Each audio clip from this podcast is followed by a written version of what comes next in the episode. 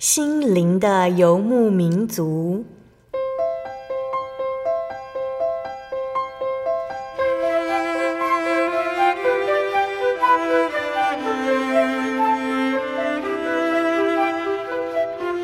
在这个谁都不管谁的后现代社会里，每个人的心灵都是游牧民族。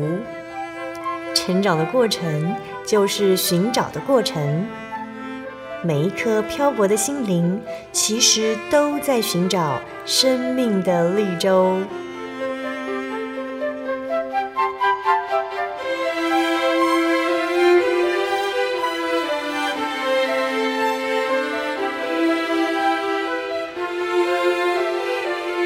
本节目由真耶稣教会台湾总会制作，欢迎收听。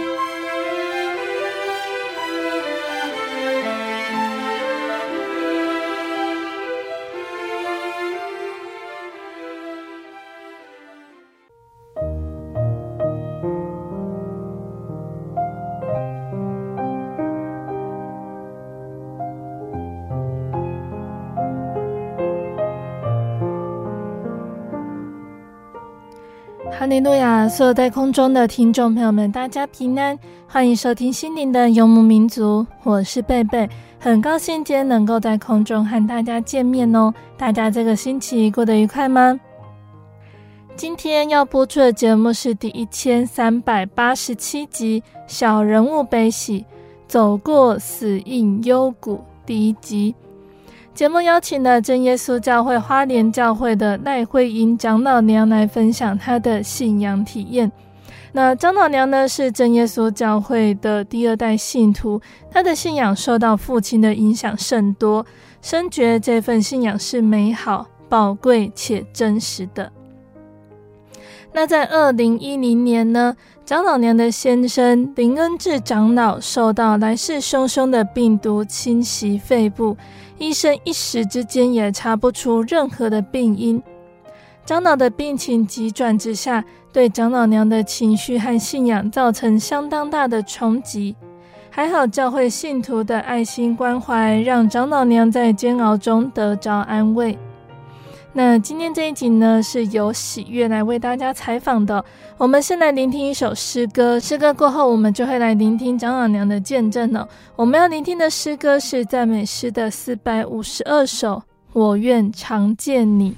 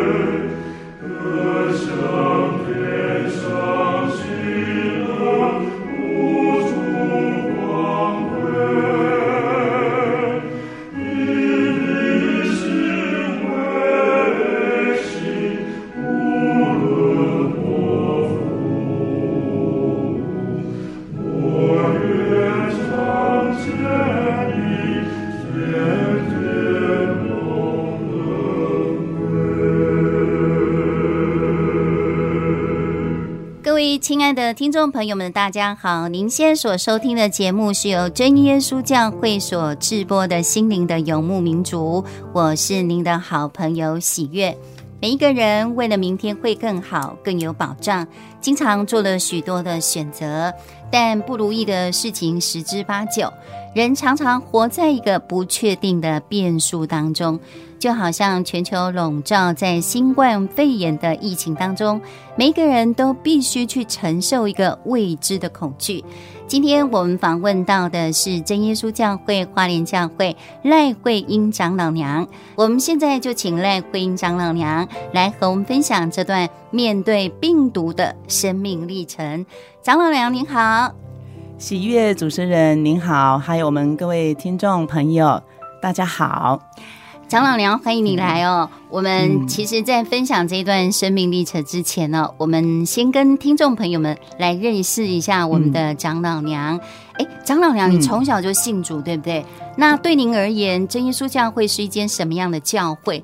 那您家族又怎么来认识真耶稣教会的一个呃信仰？嗯。呃，没错，我是从小就信主了哈，就是认识主耶稣。那我应该算是第二代的信徒哈。那我爸爸是第一代哈。那我先简单讲一下我爸爸他信主的经过。我爸爸信主哈，其实是非常可爱哈。嗯，因为我爸爸已经过世四年了。那我记得他讲到他认识主耶稣的那个情形是这样。呃，他是生长在。呃，花莲县的一个乡下，哈，富里那边。那他那时候很小啊，因为他的父亲很早就就过世了，然后妈妈又改嫁，所以他就是给他的外婆照顾哦。那所以他平常啊，可能就很调皮，会到处去乱玩。然后那时候刚好他就说碰到我们真耶稣教会，就是有那个户外的那个步道嘛。然后他就哎，突然就听到了那个那个主讲者就说：“哎，你们信耶稣哈，你们就可以你的那个重担啊，比如说你有困难哦，就会像石头一样掉下来，这样子，你的重担就会掉下来。那因为我爸爸那时候很小，他可能没有听过这样的一个话，然后他觉得这句话非常的稀奇，他非常的好奇哦，竟然是在教会这边，所以他他就说他那时候就。”对这句话印象非常的深刻哈，嗯、那之后他就大一点，那他到高中的时候，他就到台中去念书，那正好哈，他叫诶他的同学啊，有一个是真耶稣教会的信徒，诶那个时候就是一个美好的机会，所以他的同学在假日的时候就。嗯，就带着我爸爸，然后去听道理，这样。那就在他高中的时候呢，他就真的就受洗了，哦，接受大水合法的洗礼，就信了我们真耶稣教会这样子。那一直到后来他成家，那我母亲她本身也就是我们教会的信徒，哈，所以等于是说在组内联婚，哈。那之后呢，生了我们，那我们当然，我们从小我父母亲就呃。呃，抱我们，好，然后就我们就接受洗礼，是这样子，大水的洗礼嘛，对对对。那你在这当中，父亲在高中的时候认识了神，也接受了大水的洗礼嘛？那他因为在主内联婚，所以把信仰带到你们成长的过程当中。那对你影响最大的是什么？对我影响最大，我觉得我有这个信仰，我真的是。呃，很感谢神，然后也很感谢父母亲给我这么美好的信仰。嗯、啊，爸爸在四年前过世，是虽然他离世，但是我会觉得，呃，我爸爸真的是一个非常棒的爸爸。啊他给我这么美好的一个恩典哈。是那这个信仰对我来说哈，呃，可以说是我。一辈子的信仰哈，那一直到现在哈，我仍然不改变哈。嗯、那这个信仰就好像这个活水般，这样一直涌出来哈。是那它可以说是我日常生活的一个力量哈。那我靠着这个信仰度过我人生的每一个阶段，而且其实这样回想起来，哦、嗯，那每一个阶段都有神满满的恩典。因为我自己也快要六十岁了，然后这样回头起来。其实这个整个信仰历程呢，都非常非常的美好哈。那我觉得我们的教会真的是非常的特别，我自己都可以这样子拍胸脯的说，因为我们教会是有神同在的地方啊，那是有真理的一个地方，我们是又真然后又活的教会，因为我们教会是完全遵守了圣经的道理，然后不随意添加，而且也不随便删减道理。好，那我们信徒呢，都是。秉持着啊、呃，这个爱的道理哈，那就像我们提摩太前书啊里面提到哈，嗯、我们圣经的道理总归呢就是爱。哦，这个爱就是从清洁的良心和无愧的良心、无畏的信心来生出来的。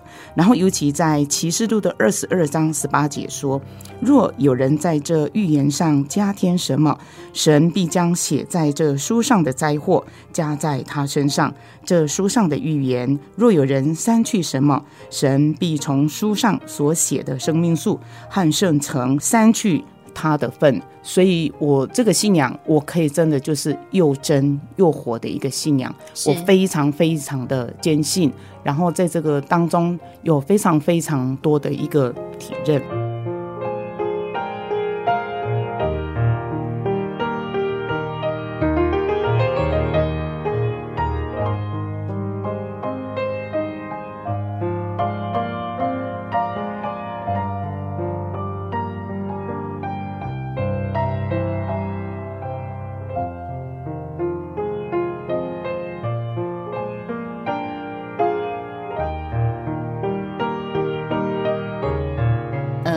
圣经的这个体认，好像有一个小故事可以跟我们分享吗？哎，感谢主啊！刚刚在跟喜悦哈，就是在录音之前有稍微小聊一下，我就说哈，我们呃从小这样受洗，然后。呃，信仰哈，那圣经的话语常常会听，但是有时候那些话可能这样听过去了，好像没有很深的印象。但是有一件事情，我在想说啊，这是难得的机会，也跟弟兄姐妹来分享哈。那大约在十年前哈，那时候我们家就是为了我的应该是曾曾祖母，我爸爸的阿祖，嘿，叫阿祖。哎，阿祖还有我的弟弟哈，来做捡骨的工工作，因为我弟弟很年轻就就过世，是嘿啊，所以那一次我们就到花莲市的南昌的那个地方，因为那个坟墓要要移了哈，不能葬，那我们就去做捡骨。那我曾祖母的骨头应该也是四十几年了，哦、啊，弟弟也将近二十年，嗯哼，然后那一次去捡骨，捡骨当中我。有一幕印象实在是太深刻，因为那个捡骨师就是将那个骨头拿出来了之后，嗯，然后他就说了一句话，好，然后因为他手拿这个骨头，他就说这个骨头也没有什么啦，嗯，他不过哈是，呃，就好像泥土一样哈，所以它终究它还是要尘归尘，还是要。哎，土归土，哈，因为这个骨头，哈，你像比如说火化之后，它骨灰嘛，对不对？那你撒下去，哈，那也真的就像尘土一样，哈。所以那一句话，风一吹也嘿就没了，哈。那捡骨师说它是泥土，然后我突然想到说，我们创世纪里面就有讲到说，我们人是泥土所造的，我就想说，哇，我们的信仰其实圣经都已经告诉我们了，就是泥土。嗯我说怎么那么神奇哈，嗯、然后心里真的就是觉得说哇，这个真理怎么是这么的真哈？嗯、然后接下来在两年多前婆婆过世，然后那一次又是一个体验，就是陪着婆婆最后的临终，然后我们我们兄弟哎哎先生还有阿北他们就大家亲眼睁睁就是看着婆婆这样一口一口的呼气，然后一直她吐出的最后一口气吐出去。那吐出去了以后，那当然他的整个身体就慢慢的就变了一个色，就变成是一个呃没有气息的，就是已经是死亡的一个躯体，躯壳哈，然后就是已经没有气了。然后我马上就想到圣经的一句话说，我们人是由神啊、呃、吹了一口气在人的鼻孔里，成为一个有灵的活人。所以我马上就当下就看到婆婆，她是已经是没有灵的。一个死的人，那我又更明显说，哇，连这个死掉的主耶稣都已经神都告诉我们说，我们人是这样子被他所造的，所以就觉得说，啊，这个在神来讲，这个都没有什么。我们真的是他所造，我们是这么样的渺小，所以再一次体认到说，圣经的话语是又真又实的一个话。所以我觉得哈，这个圣经的话语，在我来讲，那种那种地位又是更更稳固、更深刻。嘿，所以是非常感谢神这种信仰的一种体会，因为我们真教会就是。圣经所记载的，我们是完全的相信，然后完全不会去曲解他的意思，那是真真实实的这样子。是，那我们听众朋友听到我们长老娘的分享啊，我们就可以知道真耶稣教会是真神借着圣灵亲自设立的教会，所以是一间又真又活的教会。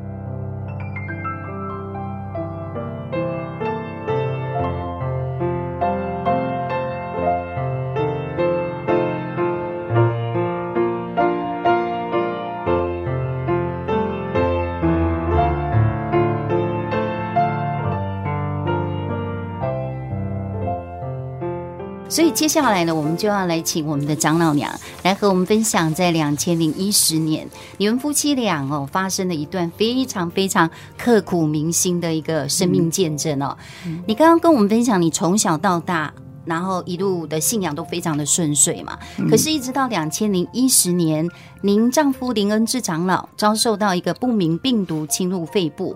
那时候医生好像也是查不出你们呃是什么样的病因哦，嗯，所以那一个状况陷入昏迷，你整个过程也让你整个都崩溃，然后那个信心也遭到前所未有的考验。那你是不是来告诉我们，那是一个什么样的过程？是，嗯，谢谢喜悦哈，这样整体，呃，再让我 又再回忆起，哎，大概十二年前的是这一段非常刻骨铭心的一件事情哈。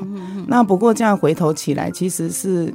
呃，满满的感谢哦。那因为这一切都是神在我们身上的一个很大的恩典哈。那这件事情是发生在十二年前啊，因为我先生他是学校国小的老师哈，然后就是我们的生活都是非常稳定、很稳妥。那先生的身体也一直都是非常好，没有什么特别问题。那就在有一天哈，也。印象很深，就是礼拜五哈啊，就会很开心，放松心情，然后就回到家。然后那一天啊，就很特别，就看到先生的那个脸啊，就暗暗的，然后又有点亮亮的啊。我就问他说：“你的脸色今天怎么不太一样？”他就说：“嗯，没有啊，我没怎样啊，就很很调皮这样。”那因为礼拜五。然后，因为先生又担任教会的工作哈，所以他都会很快就把吃饭啊啊弄好了以后，他就去去教会这样。嗯、啊，结果那天他就先去教会了，然后去教会以后，哎，没有多久，他竟然打电话给我，他说他他很喘，这样呼吸快喘不过来。嗯、他说，哎哎，他暂时不去教会了，他要去医院这样哈，医院急诊。我说这么厉害啊！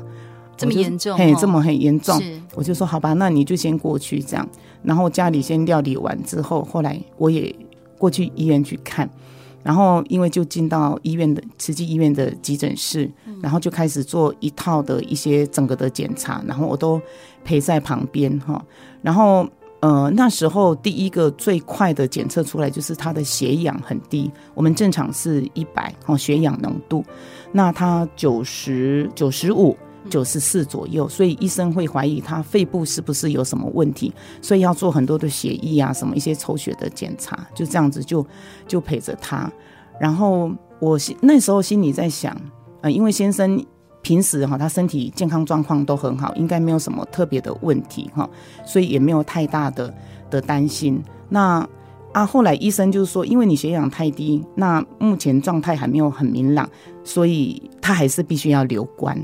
嗯，那我就说，哦，好吧，那就这样子。那我先生就叫我回家，我就回去睡觉。那我先生继续就留在医院的留观那边。嘿，那那他就留在那边，我就想说，好，我就回去休息。但是心里是一点点的不安呐，哈。嗯。那我就想说，好，那我明天早上我就来送早餐给你，这样。然后好，那就到隔天早上我就来，然后，呃，我一来了以后，我我先生我好像还没有去跟他 打什么招呼，结果医生就，诶，我记得是一个女的医师，她的那一天晚上值班的医师就拉着我来跟我讲，然后噼里啪啦问我一大堆事情，我都觉得他讲讲得好紧张，然后问一大堆事情。他说：“你先生是做什么呢？那他以前有没有什么嗜好？最近有没有去哪里？什么弄得我我非常的紧张这样子。”然后他马上就讲了一个重点，他说：“你先生的肺哦，看起来挺严重的这样子，因为他说昨天进来的时候肺都还 OK，然后今天早上。”照的那个检测，诶，整个是迷迷蒙蒙、白白的一片这样子。嗯，然后因为我本身是医护人员，我一听到了以后，我我我觉得这个怎么会是怎么会有这样子的事情发生？这样啊，然后因为这个状态会很不明朗，然后很不清楚，然后然后我只能一直听他听那个医师这样子讲，然后他就说：“你这个你先生啊不能出院，因为我本来还吵着想说。”哎、欸，今天安息日哈，还有 还有今天安息日，然后 要安息教会还有教会很多施工，那他不能在医院了。我心里本来很急，后来医生就说你你不能出院哦，你这个一定要办住院了。嗯、哦，那时候我心里就觉得，哦，那碰到了那也没办法，就必须要必须要面对这样。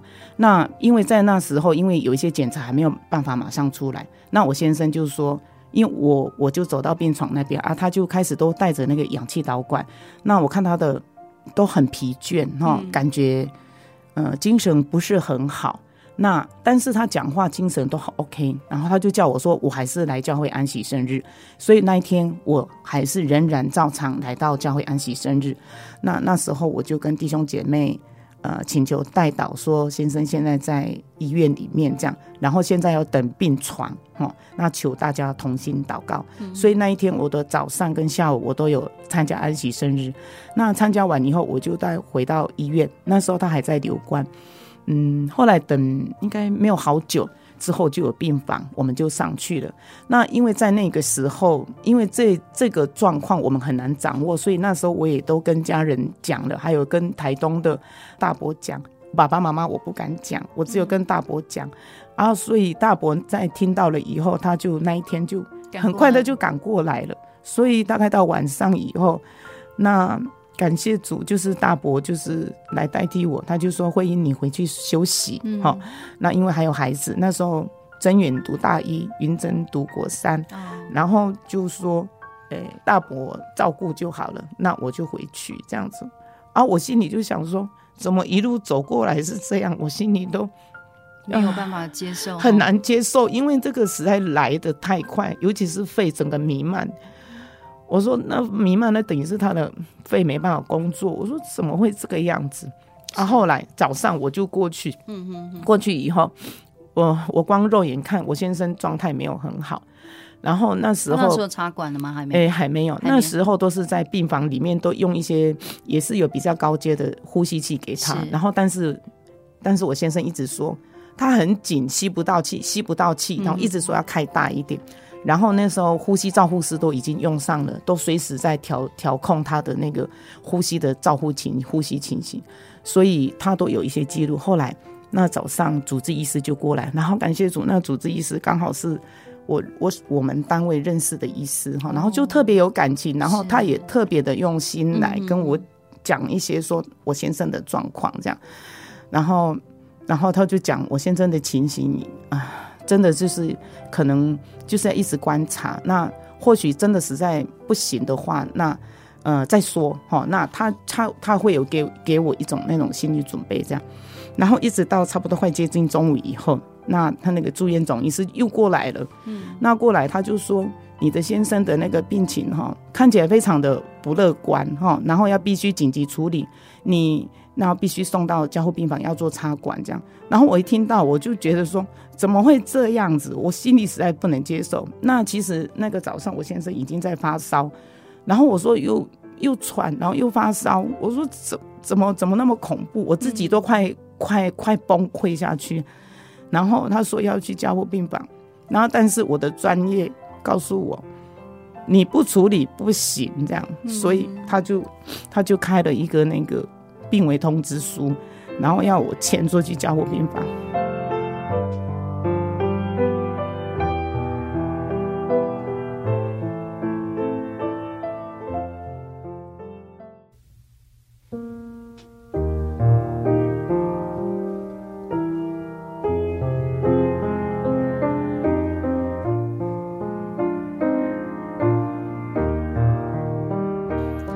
亲爱的听众朋友们，欢迎回到我们的心灵的游牧民族，我是贝贝。今天播出的节目是第一千三百八十七集《小人物悲喜，走过死荫幽谷》第一集。我们邀请了真耶稣教会花莲教会的赖慧英长老娘来和我们分享她的信仰体验。节目的上半段，长老娘和我们分享了她的原生家庭的信主经过，也分享到她的父亲对信仰的态度，深深的影响了她。节目的下半段，长老娘还要继续来和我们分享，当林恩智长老因为不明原因的病情住院，甚至转入加护病房，主耶稣是如何带领他们的呢？欢迎听众朋友们继续收听节目哦。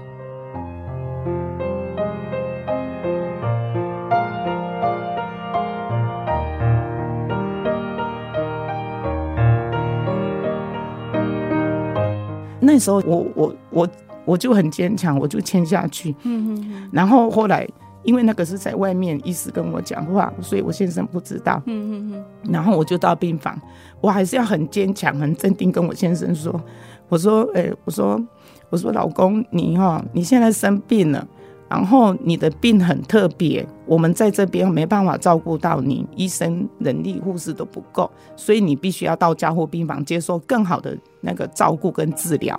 哦，我说我们我们必须要这样子做，结果他很乖，他就说好，这样他就他就说好，是哇，那那我们就这样子啊。后来那时候我发现有弟兄姐妹已经过来，好像要来关心我们，是我但是我没有空理他们啊。之后我就开始。呃，已经签了，我就开始收拾东西啊。我先生就特别吩咐我说：“你要准备我的圣经哦，我要带，我要带进去这样。”啊，我心里就想说：“你你进去里面，你哪有办法去看圣经？”那不过我还是听他的。那然后然后在那当下，我我想说，我会看不到先生，我要用什么去照顾他？我就。呃，特别买了一个妮维雅那个润润那个，我就想说，我没办法照顾你，但是至少这个东西可以带去当护士，让你擦擦身体。我那时候的心里哈，就是就是只能做只能做这样的一个微薄的事情哈。嗯，好，还好。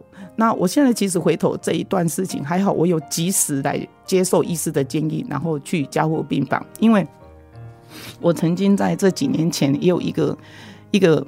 算是也是教会的信徒吧。哦，有一次我在参加一个医学活动，然后他他说他的先生也是老师，然后也是同样的情形。那但是他没有很紧急去做一个处理。后来他先生离开了，是哎，所以我觉得那种把握的那种机会也是啊，怎么讲？那个都都是神美好的一个安排。所以他后来顺利的到加护病房。后来对，后来。后来对，就是要送去加护病房的时候，又发生了一个事。我我我要我可能讲太快。然后后来呢，诶，病房就开始来接我先生，就下去。然后在接的过程当中，我们是，我们是上面一楼，他加护病房只是在楼下。我们在送的过程当中，突然他那个血氧哦，还有整个人状态不对，然后整个就掉下来。哎我说怎么怎么会这样子？可是很快还好，那个门一打开，然后就马上就送进去加护病房。是啊，我心里就想说。啊、哦，感谢神，总算送进去了。嗯、哦、那送进去了以后，我的心情是这样。当然，我非常的难过，我就蹲在外面，我就想说，我我我真的很无助，我只能。他那时候开始昏迷了吗？他。进去了一定是就马上一定一定一定是会昏迷，因为他要做一些插管，嘿，因为药物治疗整个会不知道。是是。然后我我记得医师还跟我讲，他说因为你先生太强壮，那个 那个药可能码不住，然后会被插两次。哦，我那时候我听到好好好心疼哈。是。我想这个都是一个一个小插曲。那那时候先生送进去，我很无助。然后在那当下，我站在病房门口的时候，然后我就马上就看到一边就是有。好多的弟兄姐妹，大概有十几位就走过来，哦，我心里就哇，那个心里很难过。但是看到弟兄姐妹的爱哈，那种温暖哈，那个是支撑我支撑我的一个力量。然后他们过来以后，我们就在门口那边祷告。我就说感谢主，我说感谢弟兄姐妹的爱。今天无论如何，我想神有他美好的旨意，我我可以这样子释怀了。那时候虽然心里很难受，这样，然后之后。那医生有讲说，这三天是关键期，这样。是。然后因为医师我们很熟，所以每次的早跟晚的解释哈，呃，医师都会非常的详细来跟我提说他目前的状况这样。那因为在医师解释之前，我会走进去，然后你知道吗？那个走进去哈，那个压力好沉重，那个脚的步伐非常沉重，因为看到他呼吸器这样插个管，然后穿着病房衣服，然后又壮壮的，然后因为尤其到第二天、第三天又有点水肿，这样肿肿的，然后又一大堆管子，哦，那个心里就是想说很痛，你怎么？怎么会是这个样子？心里就是，哇、怎么办？很很不知道怎么办呢？我就说，你要是能够好起来，那真的是奇迹。我心里就这样子想。因为那时候还查不出病因是吗？目前还那时候还是查不出病因、嗯、啊，所以医生那时候好可爱，就是说。实在不晓得他的病是什么，所以不好下药哈。嗯、那说实在这样讲也是不好意思啦。不过确实是医师是这样讲，他说那只好我们所有的药都用，就好像乱枪打鸟。哦、他只是一个比喻，是是。然后这样一直加，什么都去试，对，什么都去试了。嗯。然后就看他自己的自己的状况啦，看他自己能不能恢复。所以三天是那个重要的一个关键期哈。嗯、所以每一次这样踏进去，踏进去。我都会看，然后有一些基本指数，但是最起码有一点是我非常安慰的，就是说，因为他的血压呢，还有血氧，好，整个生命真相都是稳定的，虽然不太好看，那是稳定的，那我心里就很很安慰，因为我觉得没有没有没有走下坡，这个就是一件好的事情，嗯，那只能求神带领赏赐，就是有一个好的一个机会这样，是，那感谢主，就在到第三天的时候。然后那个医师就应该是下午，然后医师就就告诉我说：“哎、很好哎、欸，你先生哦，那个肺的底部那边突然有一个好的一个现象，就是已经有空气可以进去，哦、等于是恢复了一些功能这样。然后他就讲了一句，他说：你先生的病哦，就好像那个飞机降落，现在要起飞了这样。哇，我那时候听到，我心里不晓得有有多么多么的高兴哈。所以那我就会觉得说，这个生命是。”真的是神所赏赐的，我们人的能力真的是很很微薄、很微弱。神说要收取，我们可能就是收取了这样。是是。然后在这个当中，呃，在加护病房一个礼拜的期间哈，然后我觉得更感动的是。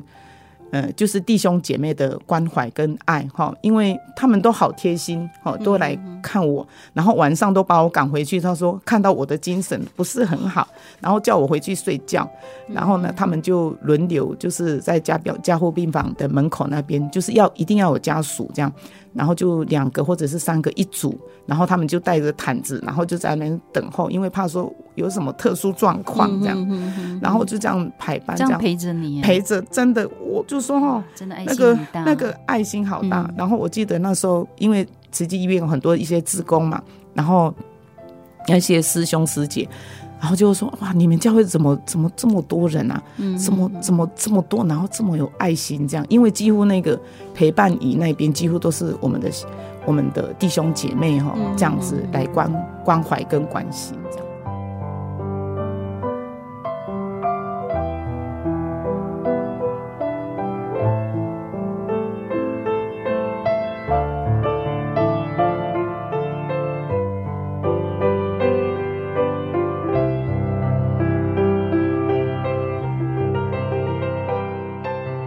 他就是顺利的在加护病房以后就出院了吗？还是这当中还有一些波折？呃，其实，在加护病房说起来，真的很多很很特别的。嗯，像这个过程当中，好像是不知道第几天有一回，嗯、然后有一个志工吧，然后他因为他有癫痫症，癫痫，然后就突然在我先生的 加护病房，我刚好走进去，然后就嘣就倒在那边，然后整个那个。呃，医护啊，医师、护士就大家就很紧急要来处理他，然后就跑过来跟我跟我讲说：“哎、欸，借一下你们你先生的那些管。”我说：“好，尽量用，尽量用。”哦，我那时候我心里就是想说：“我先生严重到这个样子，还有人要来跟我借东西，我心里就会有一点还能帮助别人，还能帮助别人哈。所以哈，那个。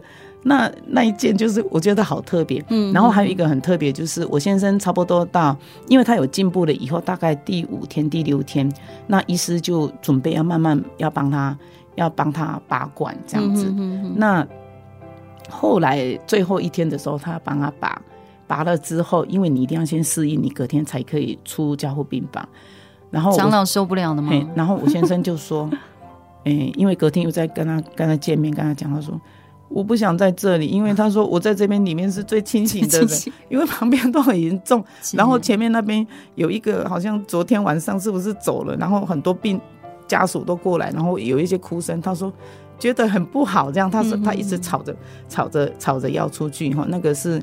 他呃有印象的，最后的那个还在加护病房的时候，要离开的时候，他有对加护病房一些些的一个印象，这样子。是是是。然后再来就是一个很甜的，就是大概第五天左右把，他管拔出来，然后慢慢他的药退了，然后那时候我就跟欣婷姐一起进去，然后我先生因为那个药还迷迷糊糊的，他第一句话开口竟然说他想要便便，这样他要大便，然后呢还讲他说，哎，他学校。呃，什么学生的成绩哈还没有送出去，然后要要去找谁？他还我说拜托，我说拜托你，你病成这个样子，你还在想这些事情，这样的。其实，所以表示他的身体恢复的还蛮好的，恢复的算的很感谢神，感谢主，真的是感谢主。所以原本是查不出病因。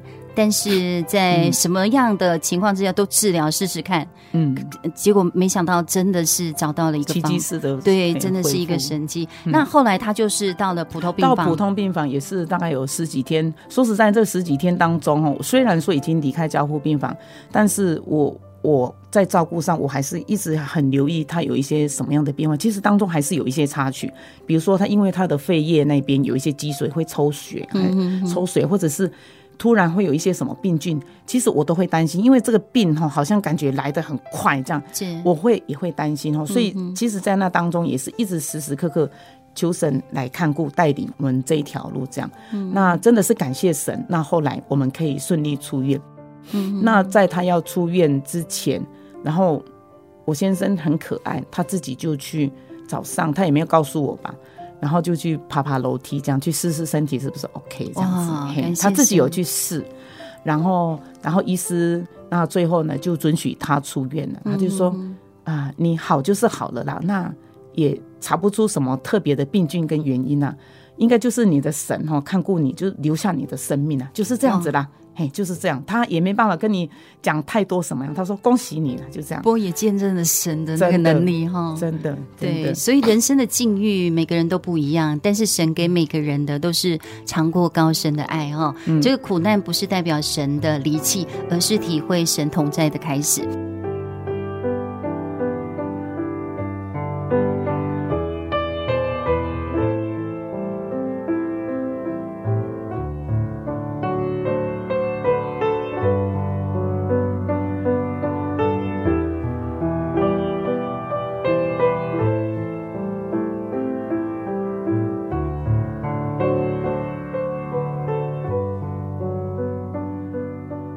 那我们知道丈夫经历了这样的一个生死边缘，蒙主拯救的恩典。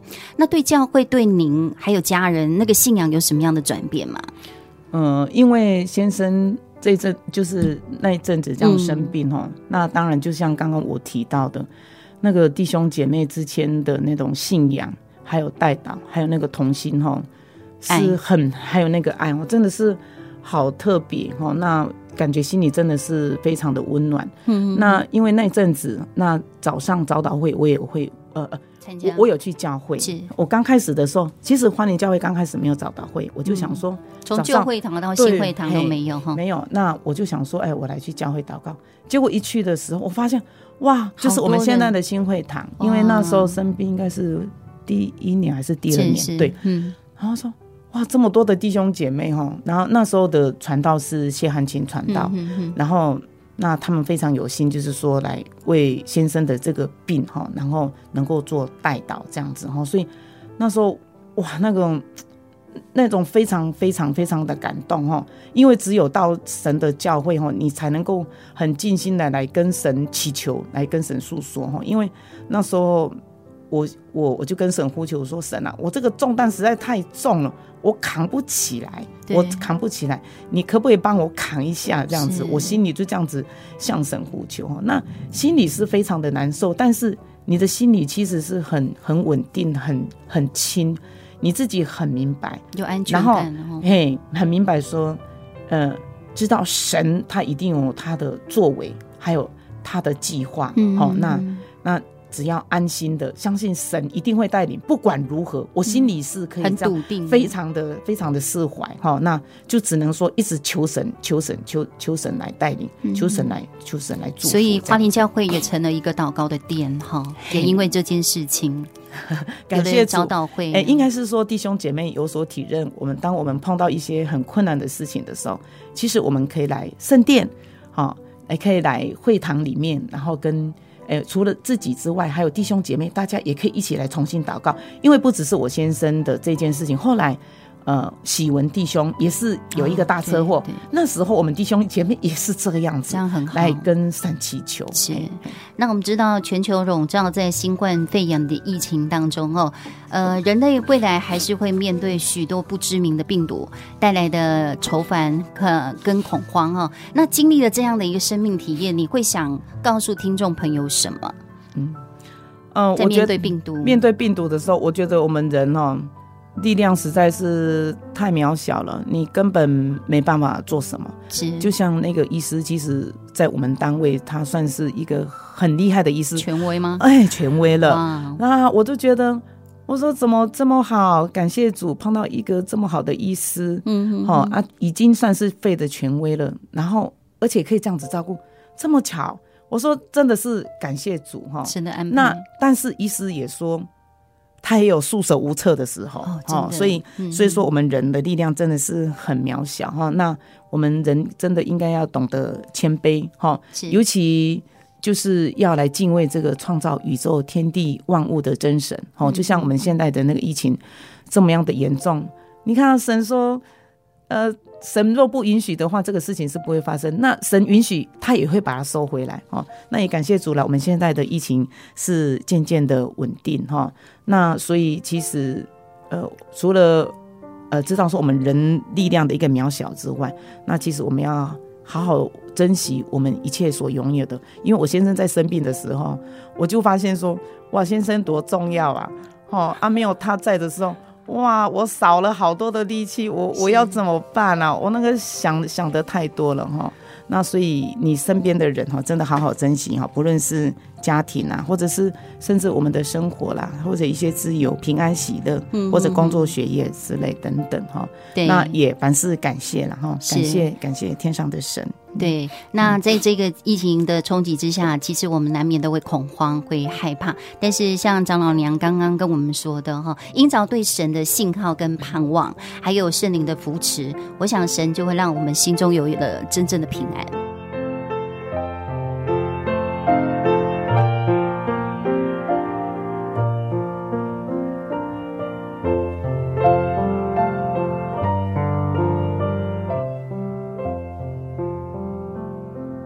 最后要来问我们长老娘一个问题哦，就是您担任这么多年的诗班的班副者，教导我们所有的成员那么多的诗歌，那有没有哪一首诗歌是你人生的写照？哦，人生写照，嗯、不敢这么说。很多。那其实我我呃很多诗歌也都非常喜欢哈。那这几年我觉得印象最深还是爸爸喜欢的一首诗，叫《真言要训》。是。那它是一首。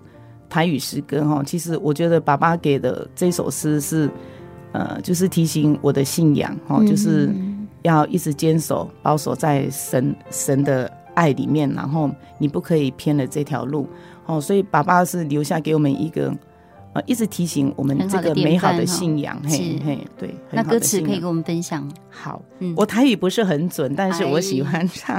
哎，读起来，我读起来哈。好，真言要训哈。你爱保守你的心，赢过保守一切，因为一生的果效拢在乎心头。你的眼目爱直看，爱修正脚步，坚定你所信的道，毋通偏了路。箴言要训哦，你讲了之后哎呢，我我知道我我有听过我们花莲教会献诗 献这首诗歌非常好听，那是不是请我们长老娘来哼哼一段来给我们听众朋友听听看？好，好，感谢主这个机会。你爱保守你的心，赢过保守一切。因为一生的故校，拢在乎心头。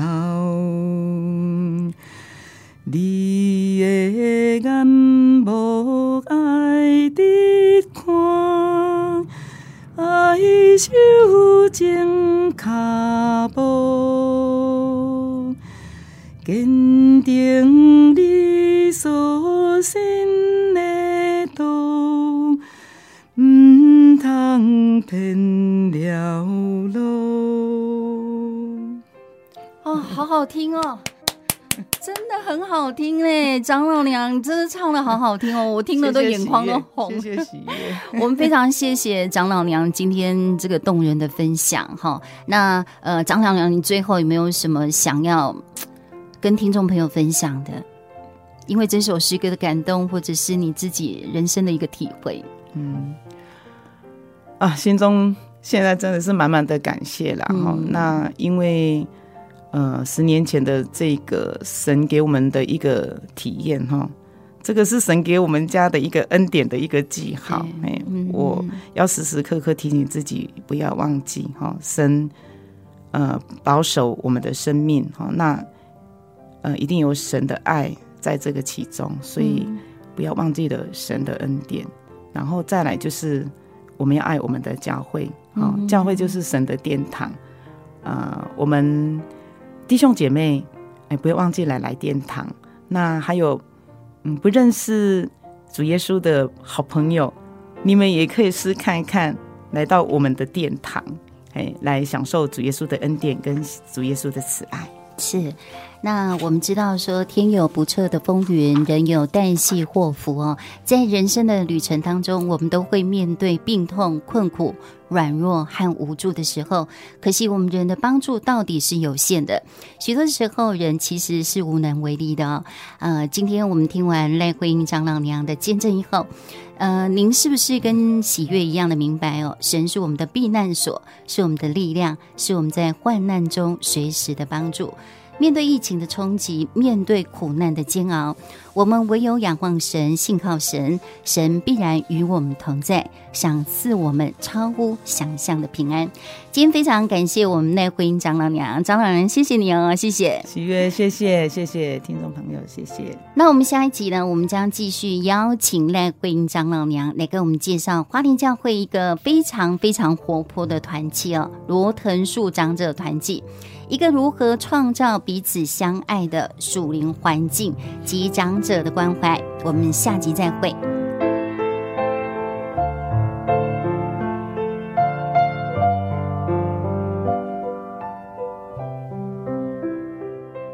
亲爱的听众朋友们，那就让我们继续锁定下星期的节目哦。最后，贝贝要来和听众朋友们分享一首好听的诗歌。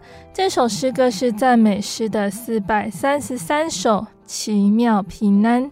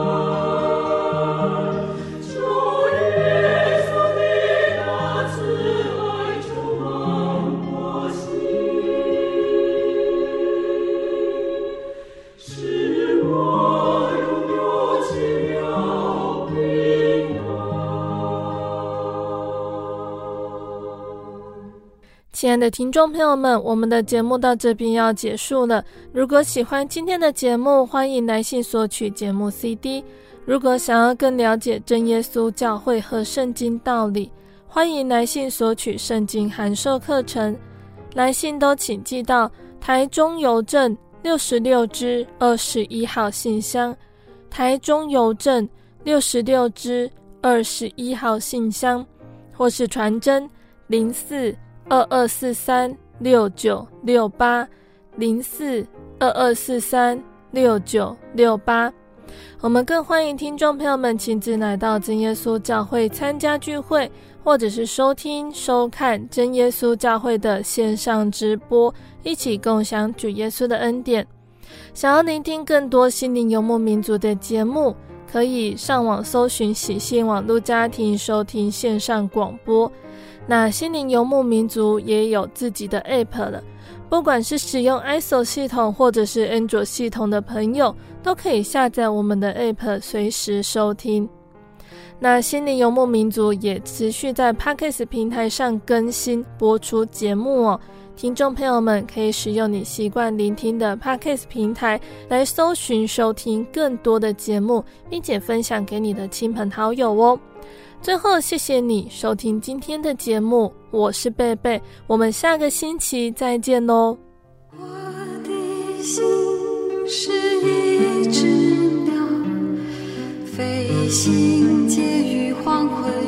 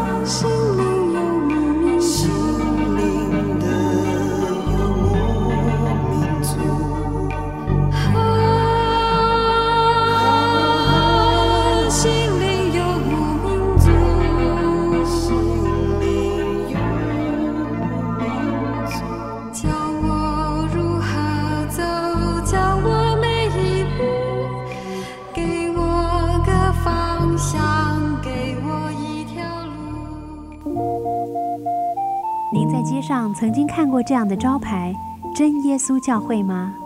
也许您很想，但是却不好意思进来看看。其实我们真的非常欢迎您。下次当您再路过真耶稣教会时，欢迎您进来与我们同享神的恩典。真耶稣教会，台中邮政六十六至二十一信箱，欢迎来信，愿您平安。